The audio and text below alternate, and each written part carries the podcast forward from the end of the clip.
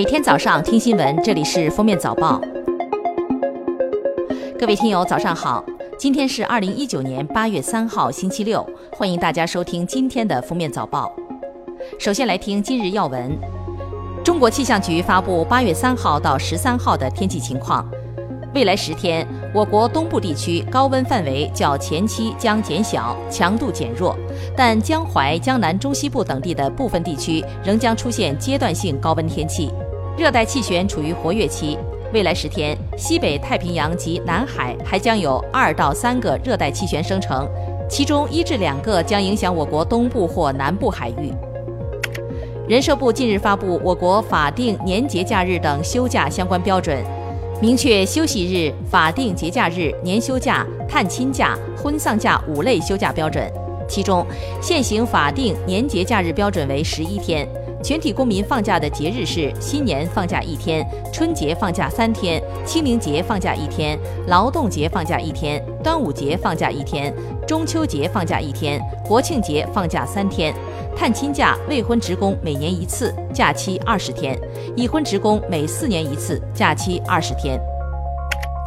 八月二号，四川省德阳市中级人民法院一审公开宣判四川省广汉市原副书记严春风受贿案，对被告人严春风以受贿罪判处有期徒刑十年，并处罚金人民币六十万元。对严春风受贿所得财物及孳息，依法予以追缴上缴国库。严春风当庭表示认罪服判，不上诉。国务院办公厅日前印发《治理高值医药耗材改革方案》，提出完善价格形成机制，降低高值医用耗材虚高价格，推进高值医用耗材改革。国家医疗保障局副局长李涛说，根据改革方案，将完善分类集中采购办法。鼓励医疗机构联合开展带量谈判采购，积极探索跨省联盟采购，取消医用耗材加成，实施零差价销售。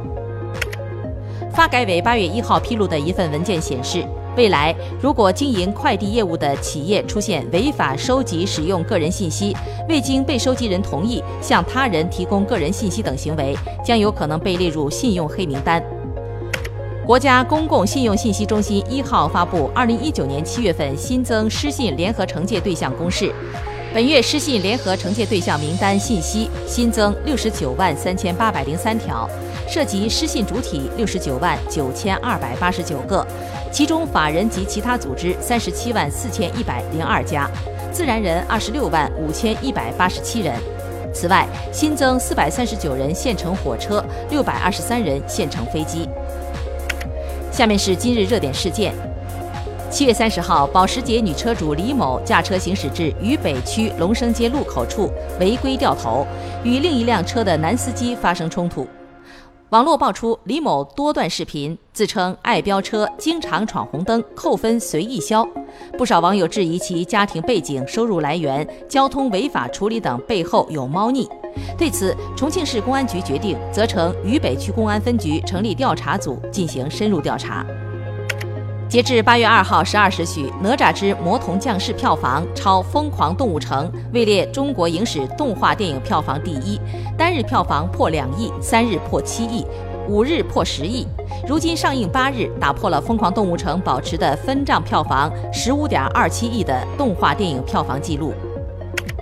八月一号，斗鱼发布处理公告称，近日萝莉变大妈事件引发社会的广泛关注。经平台调查核实，该事件系主播乔碧罗殿下自主策划、刻意炒作。针对事件中主播发表不当言论、挑战公众底线，造成不良社会影响一事，现平台作如下处理决定：即日起永久封停主播乔碧罗部下直播间，下架所有相关视频，并关闭主播个人鱼吧。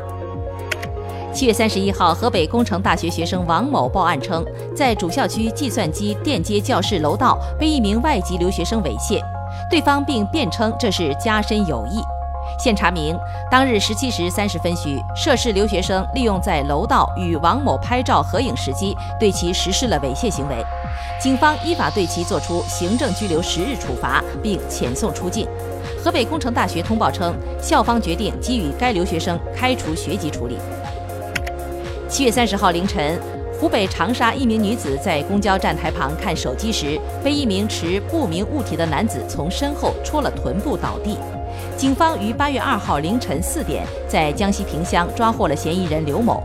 经查，刘某无正当职业，无经济来源。七月三十号凌晨，刘某饮酒后感觉心中压抑，见受害女子杨某某在公交车站候车，便拿出水果刀将其捅伤。二号，滴滴发布公告，公布二零一九年上半年内部反腐败、反舞弊事件的相关情况。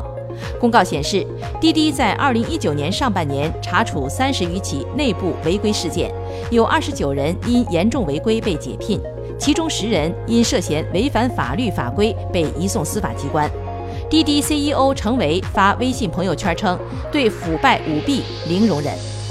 最后来听国际要闻。当地时间七月三十一号，美国卫生与公共服务部宣布将开放两个渠道，让美国从加拿大等国进口价格比美国国内更低的药品。该消息引起了美国制药业者的强烈反弹。近日，美国政府决定制裁伊朗外交部长穆罕默德·贾瓦德·扎里夫。扎里夫随后回应，美方制裁对他没有影响。八月二号上午，日本内阁批准通过出口贸易管理令修订案。决定把韩国排除出获得贸易便利的白名单。日本经济产业大臣表示，新令预计八月二十八日正式生效。这一名单包含二十七个国家，韩国将成为第一个遭排除的国家。报道称，这是日本自七月初对韩国部分半导体制造原材料施行出口管制后，时隔二十八天再次采取报复措施。北京时间八月一号，国际足联宣布，自二零二三年起。女足世界杯的参赛球队将由如今的二十四支增加到三十二支。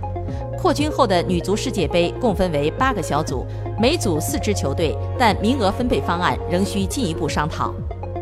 世界卫生组织最近指出，两种关键的抗艾滋病毒药物伊法韦伦、奈韦拉平的耐药性激增。值得注意的是，世卫组织日前已建议，根据新的收益和风险证据。推荐将抗艾滋病毒药物杜鲁特韦作为包括孕妇和有生育潜力人群在内的所有人群的首选一线和二线治疗药物。世卫组织统计显示，二零一九年，八十二个低收入和中等收入国家报告称正向使用杜鲁特韦的艾滋病毒治疗方案过渡。感谢收听今天的封面早报，明天再见。